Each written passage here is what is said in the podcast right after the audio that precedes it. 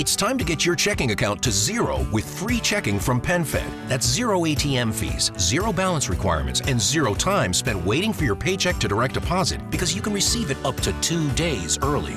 Open your account with just $25 and see how big zero can be. Apply online today at PenFed.org slash free checking. Early direct deposit eligibility may vary between pay periods and timing of payer's funding. To receive any advertised product, you must become a member of PenFed, insured by NCUA.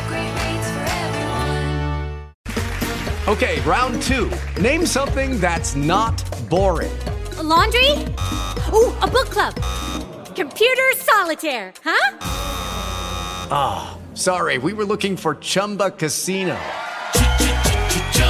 That's right. ChumbaCasino.com has over 100 casino style games. Join today and play for free for your chance to redeem some serious prizes. ChumbaCasino.com. No purchase necessary. Full prohibited by law. 18 plus terms and conditions apply. See website for details. ¿Cómo están amigos? Bienvenidos a un nuevo capítulo de Revolución Circular, podcast de economía circular y cuarta revolución industrial aquí en TX Plus, el primer gran medio digital de ciencia y tecnología. Soy Petar Ostoich y les recuerdo que pueden ver este capítulo y todas las entrevistas anteriores de Revolución Circular visitando nuestra página web www.revolucioncircular.org. Hoy nos acompaña Gisela Detrell, investigadora asociada de la Universidad de Stuttgart. Gisela se licenció en Ingeniería Aeroespacial en la Universidad Politécnica de Cataluña en 2019 y finalizó el doctorado en análisis de fiabilidad de sistema de soporte vital para misiones espaciales de larga duración en la Universidad de Stuttgart en Alemania y en la Universidad Politécnica de Cataluña el 2015. Actualmente dirige el grupo de investigación Life Support and Energy Systems en el Instituto de Sistemas Espaciales de la Universidad de Stuttgart. Su investigación incluye el análisis y la simulación de sistemas de soporte vital y el desarrollo tecnológico para hacer posible el uso de microalgas para producir oxígeno y alimentos durante vuelos espaciales tripulados de larga duración. Gisela es miembro de la Junta de SONET, de Sustainable Off-World Network, una comunidad de profesionales dedicados al desarrollo de asentamiento sostenible más allá de la Tierra. Gisela, muy bienvenida a Revolución Circular. Muchas gracias, buenos días. Para nosotros, como apasionados de la economía circular, el tema de la exploración eh, espacial y particularmente nuestro futuro en Marte es apasionante definitivamente creemos que los desarrollos tecnológicos y particularmente de este nuevo modelo circular son vitales para este nuevo desafío. Y en ese sentido, Gisela, como para poner en contexto esta conversación, te agradecería que nos contaras por qué es importante la exploración espacial, ahora que se debate tanto incluso del turismo espacial, y particularmente por qué es importante, en palabras de Elon Musk, convertirnos en una especie multiplanetaria a lo mejor se nos hace imposible pensar ahora que un día podamos ser una especie multiplanetaria y que estemos en, muchos planetas viviendo. Pero si, miramos atrás, hace más de 120 años, nadie se hubiera pensado que, los humanos podríamos volar y nos hemos acostumbrado a coger aviones de forma mm, muy habitual eh, para irnos de vacaciones, quizá este último año no tanto, pero se ha convertido en algo muy normal. De la misma manera, me parece que dentro de unos cuantos años también va a ser normal que estemos eh, viviendo, por ejemplo, en Marte y más allá eh, en otros planetas. Y esto es importante porque nos ayuda a desarrollarnos como especie. No tan solo todo el desarrollo tecnológico que hay, que también, que nos sirve para nuestro día a día, mejora nuestra forma de vivir, de, de, de, de utilizar los recursos que tenemos y de vivir de forma más eficiente, sino también nos da una perspectiva. Fue muy importante, por ejemplo, la primera imagen que se vio de la Tierra desde lejos, se vio la Tierra como una esfera, ¿no? Mentalmente para el ser humano supuso un cambio, un cambio muy grande. Igualmente lo será cuando ya no solo estemos viviendo en la Tierra, sino que estamos, estemos viviendo también en, en otros planetas. La mentalidad del ser humano también nos va, nos va a permitir abrir un poco eh, la mirada hacia nosotros mismos y lo que somos. Absolutamente de acuerdo. Es, es cuando uno ve esa, esa, imagen y uno ve este sistema cerrado termodinámicamente hablando, realmente la perspectiva cambia y eso es una idea que permanentemente nosotros señalamos desde este podcast. ¿Y por qué Marte, Gisela? ¿Cuáles son sus principales características en comparación a la Tierra para que las personas que nos siguen de todo el mundo comprendan cuál es el desafío? Bien, Marte no es el, sitio perfecto para ir a vivir eh, para los humanos. Marte tiene unas temperaturas mucho más bajas que la Tierra. Estamos hablando de unos máximo 20 grados, pero unos mínimos menos 50 grados centígrados. Sí que es un sitio muy frío. Hay mucha más radiación que aquí en la Tierra. Aquí en la Tierra estamos protegidos gracias a la magnetosfera terrestre de la radiación espacial pero en Marte no, así que es para el, ser humano, para los seres vivos en general, esta radiación es muy peligrosa. Em, estamos más lejos del Sol, así que recibimos menos intensidad de luz, así que parece todo, ¿por qué nos complicamos la vida para irnos a Marte? Pero es lo más cercano que tenemos. Si nos planteamos eh, las distancias, eh, los, planetas que tenemos a nuestro alrededor, Marte es el, más cercano con condiciones más o menos aceptables en cuanto, aunque las temperaturas no son como las de la Tierra, comparado con otros planetas, em, podríamos decir que son aceptables o que técnicamente las podemos, las podemos resolver. Eh, probablemente hay otros planetas que sean más adecuados que Marte, que todavía no hemos descubierto, pero la gran distancia a la que se encuentran de la Tierra ahora mismo, con las tecnologías de propulsión actual, lo hacen impensable. Así que Marte es lo más cercano en distancia y tiempo que podemos, que podemos plantearnos eh, ir a vivir un día. Luego hay, otras destinaciones para misiones tripuladas, como sería la Luna, pero en cuanto a los planetas, Marte es el, el más, más cercano y parecido que tenemos a nuestro, a nuestro alcance yo no puedo dejar de sorprenderme como habitante del desierto más árido del mundo, en pleno desierto de Atacama, cada vez que veo las imágenes que, se liberan de, Marte. Realmente es la, es la imagen que he visto durante toda mi vida del desierto de Atacama. Es extremadamente, por lo menos en imagen, similar, porque las condiciones que nos señala son absolutamente distintas. Una, pregunta, hace poco también leí, y, eso para mí también ha sido importante en, definir el por qué debemos convertirnos en una especie multiplanetaria, es cuando, pensamos en la expansión del Sol en el futuro. No sé si puedes comentarnos en, cuál es el futuro de la Tierra, que mucha gente piensa, obviamente en miles o millones de, millones de años quizás. ¿Qué va a pasar con la expansión del Sol y por qué es importante que pensemos ya en Marte y en otros planetas? Sí, esto no, no, es, no, es, mi especialidad, no es mi tema, tampoco te puedo contar mucho, lo veo también como esto pasará algún día, pero es a muy largo plazo.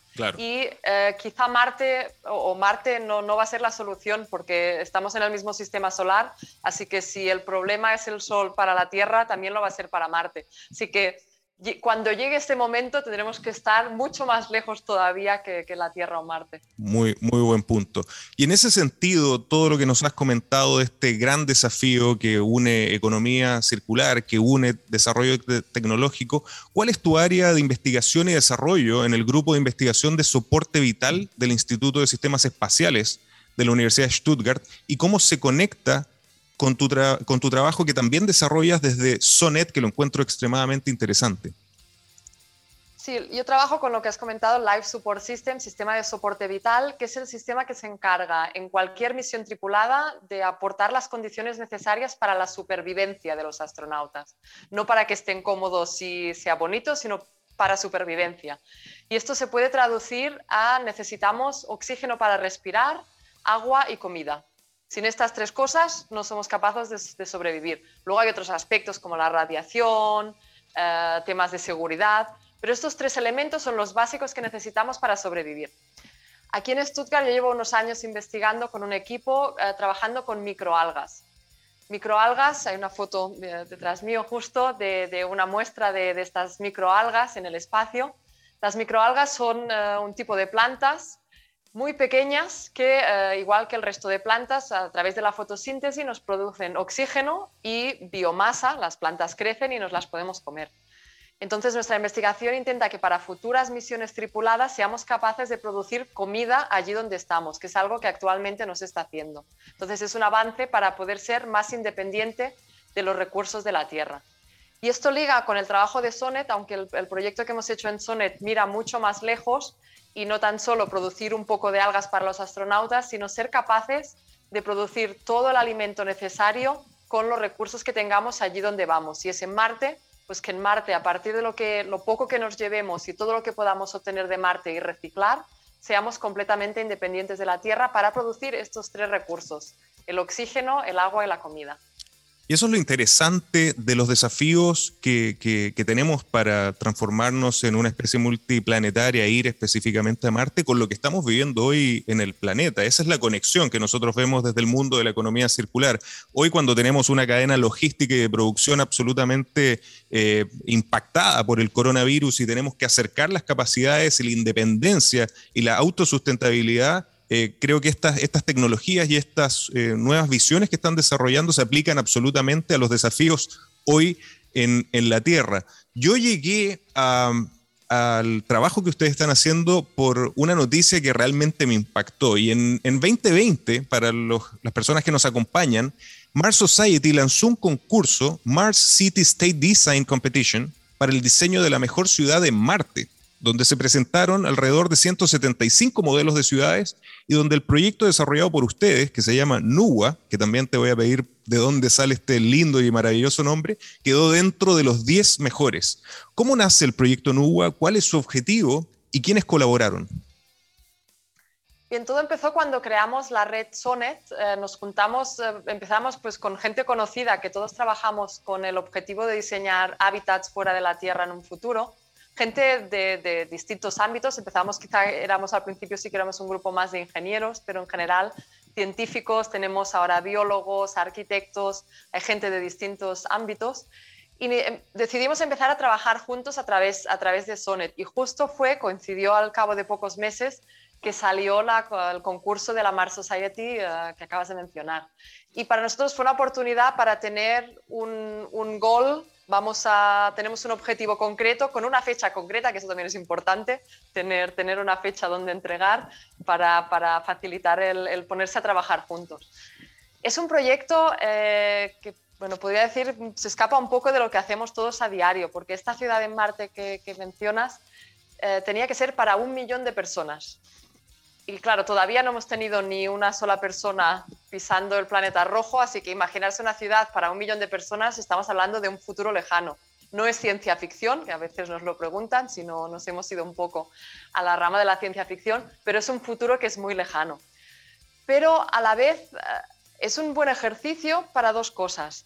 Por un lado, para ver ahora ya qué tecnologías o, qué puntos necesitamos desarrollar para que en un futuro una ciudad como esta sea posible. No la vamos a construir mañana, pero sí que necesitamos identificar dónde están las cosas que necesitan años de investigación, porque si no empezamos ahora, dentro de unos años no habrá esa ciudad.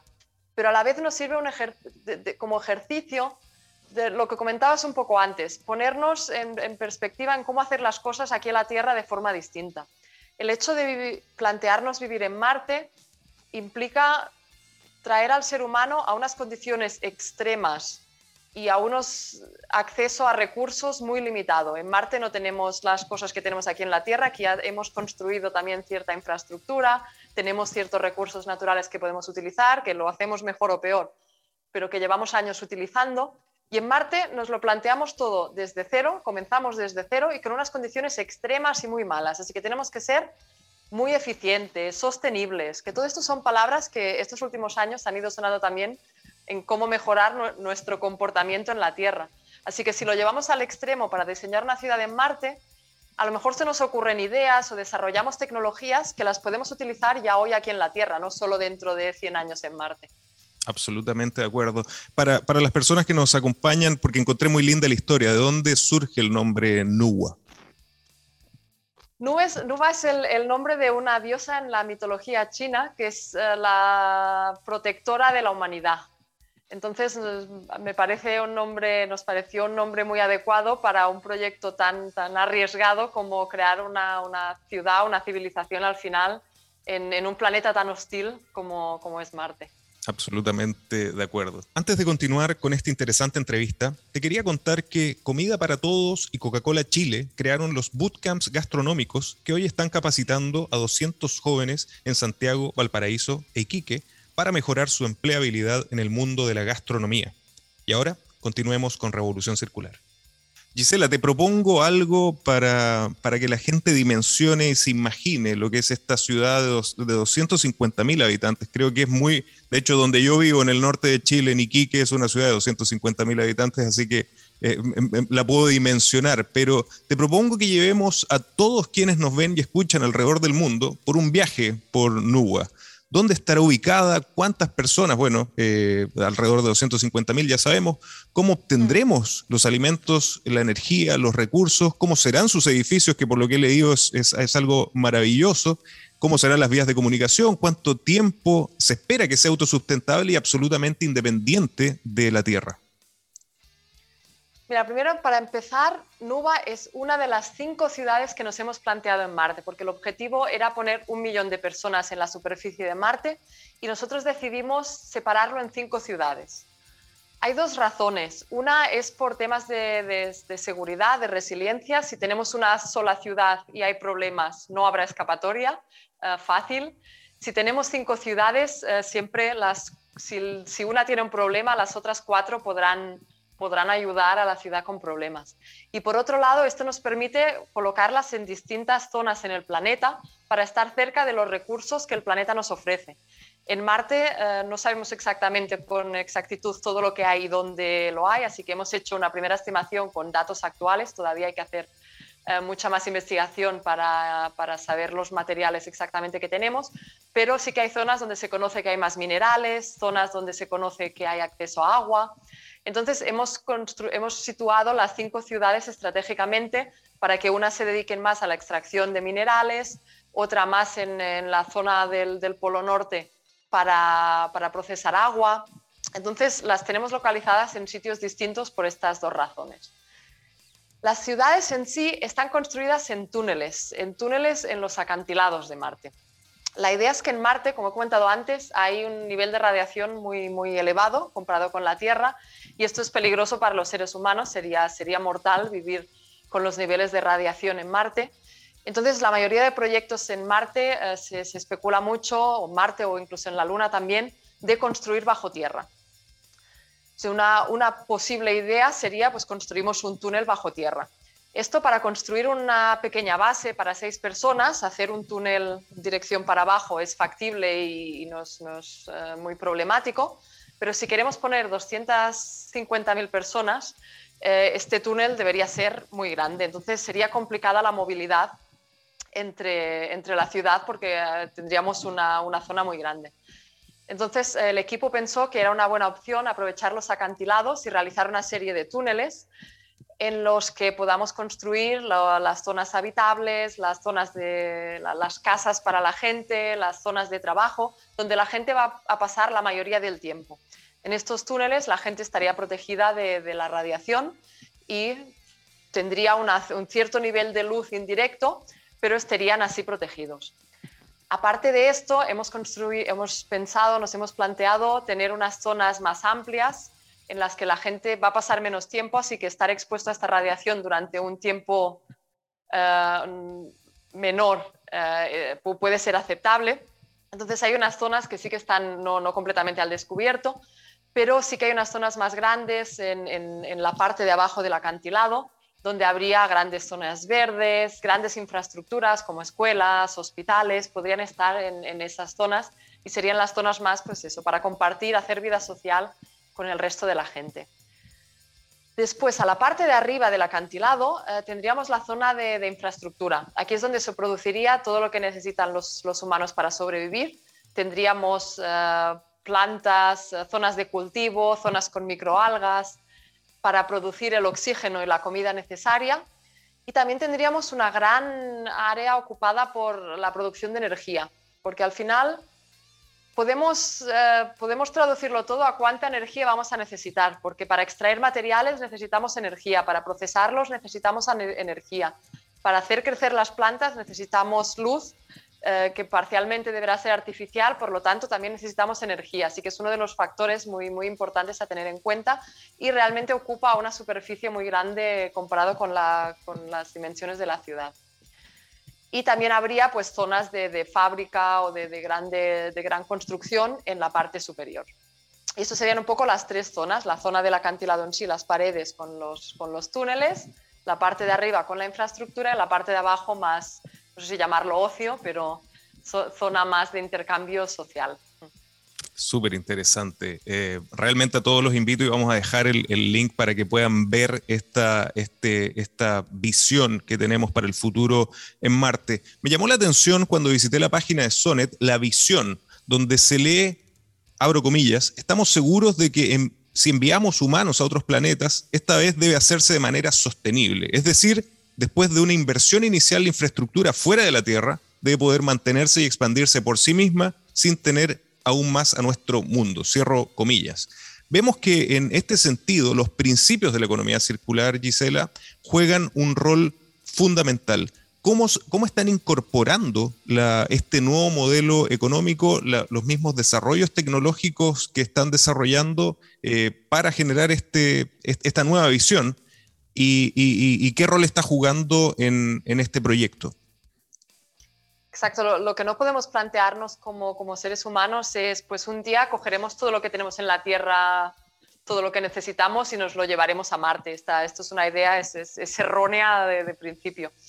Por lo tanto, si queremos ir a vivir a Marte y más allá, más adelante a otros planetas, deberemos ser capaces de aprovechar lo que hay en el planeta, pero pensando también que lo que no podemos hacer es ir allí, destrozarlo todo, quedarnos con todo lo que queramos y saltar luego al siguiente planeta. Tampoco, tampoco sería la manera adecuada. Por lo tanto, tenemos que aprender justamente esto, a, vivir de forma sostenible con los recursos que tenemos. Y para irnos a Marte, tampoco podemos irnos allí eh, con lo puesto y, construir una ciudad, sí que deberemos llevarnos primero ciertos materiales de la Tierra, esto es inevitable, las primeras misiones que vayan a Marte serán un grupo pequeño de exploradores y empezarán a construir la primera infraestructura, las primeras infraestructuras en Marte con materiales que se habrán llevado de la Tierra, tecnologías que se habrán llevado de la Tierra, pero a partir de un cierto punto, que cuesta un poco de definir cuánto sería, pero a partir de un cierto punto debemos ser capaces de empezar a crear máquinas en Marte, que sean las, tuneladoras que necesitamos en Marte, que las construyamos ya en Marte, no nos las llevemos de la Tierra. Y al, al final, cualquier recurso que necesitamos de Marte, como he comentado antes, se transforma en necesitamos cierta energía.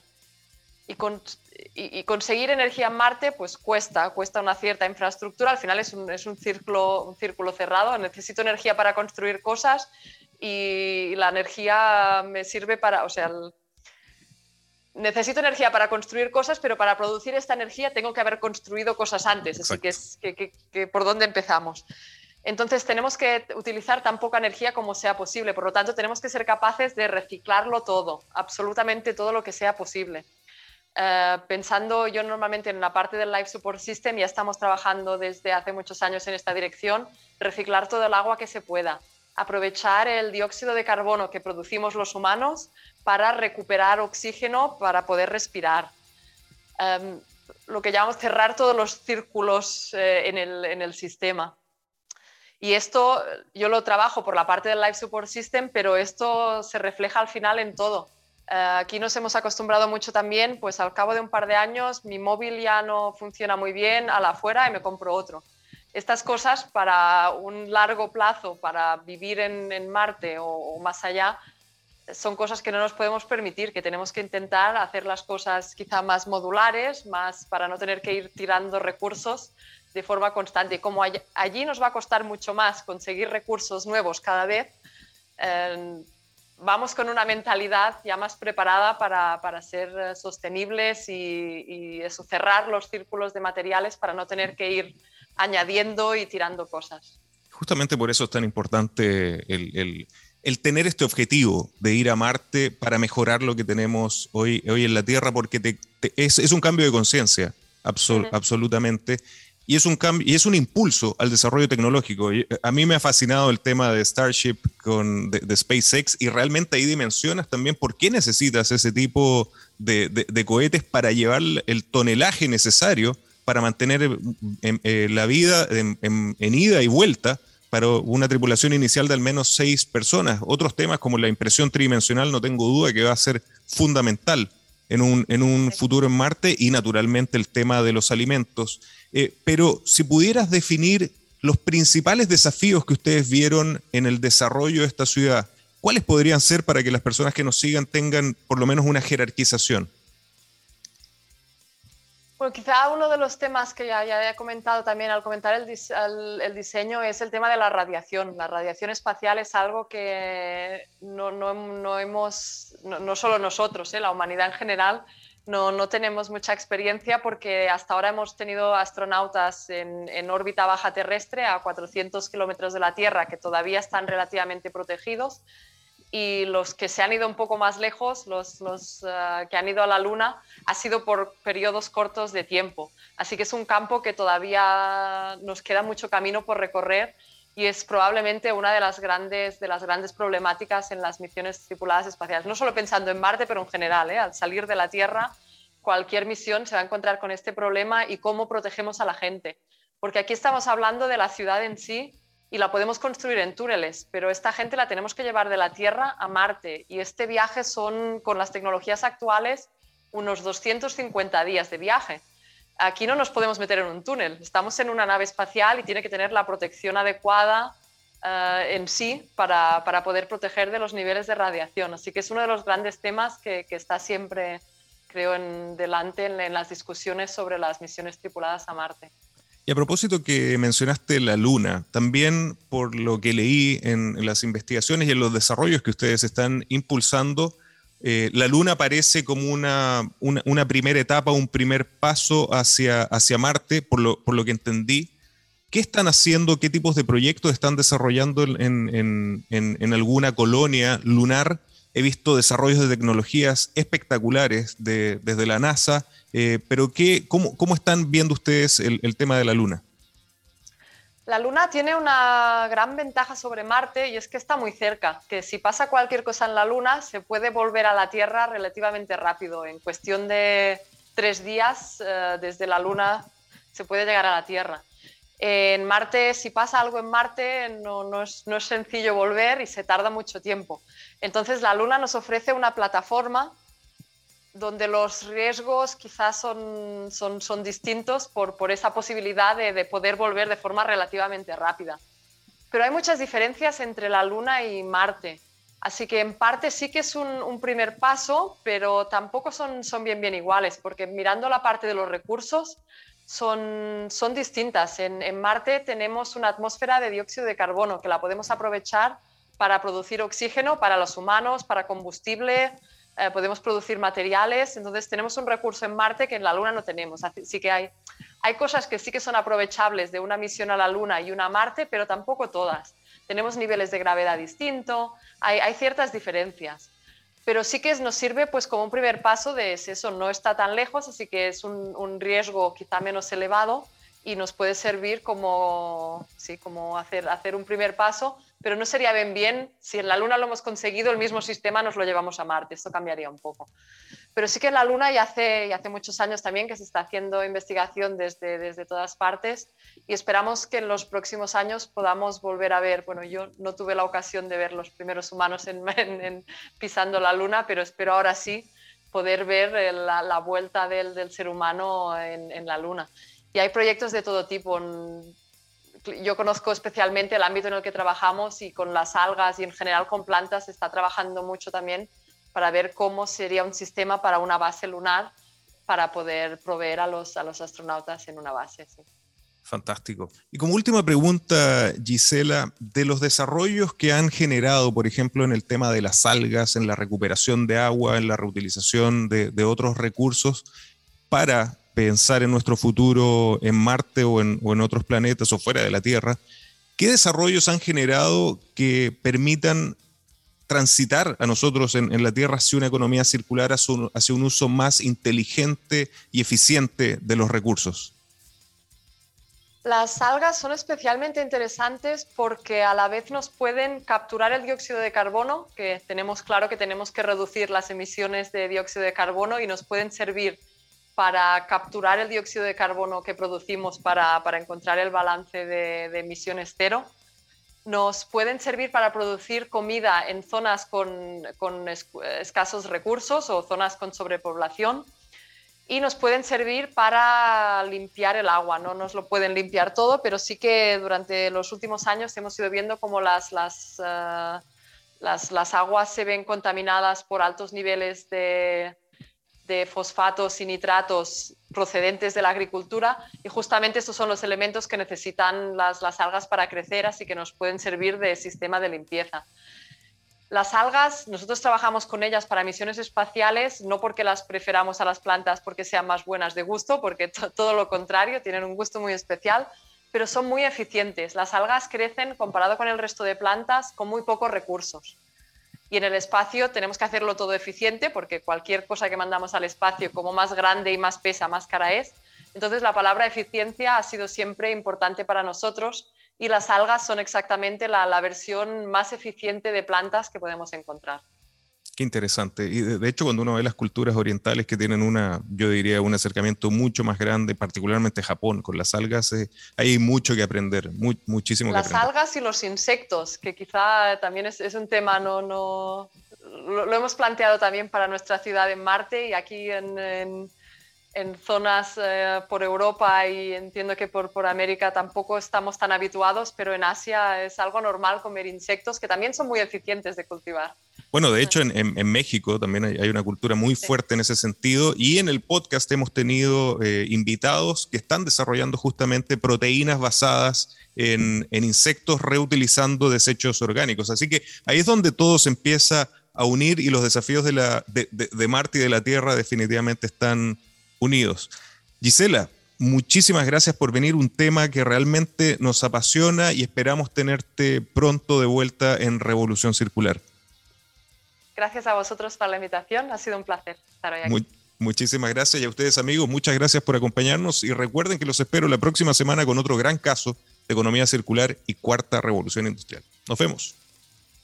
Lucky Land Casino asking people what's the weirdest place you've gotten lucky? Lucky? In line at the deli, I guess? Aha, in my dentist's office. More than once, actually. Do I have to say? Yes, you do. In the car before my kids' PTA meeting. Really? Yes. Excuse me, what's the weirdest place you've gotten lucky? I never win and tell. Well, there you have it. You can get lucky anywhere playing at LuckyLandSlots.com. Play for free right now. Are you feeling lucky? No purchase necessary. Void where prohibited by law. 18 plus. Terms and conditions apply. See website for details.